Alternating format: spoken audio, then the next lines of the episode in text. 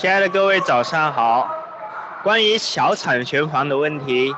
还有一个很重要因素就是，如果我们在买一套商品房的时候，你会发现旁边有很多个小产权房，那这时候呢，这个商品房的价值会因为小产权房的众多而被拉低，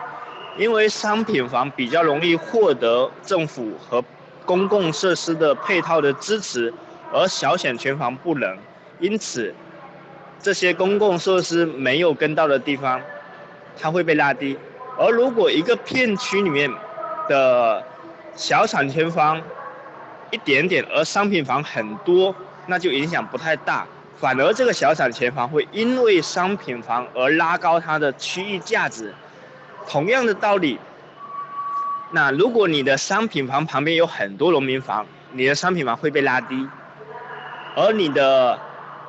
呃。